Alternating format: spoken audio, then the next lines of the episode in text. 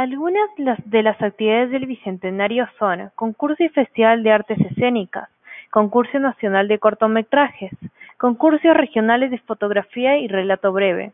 Como verán, mayormente todas esas actividades son concursos nacionales y regionales.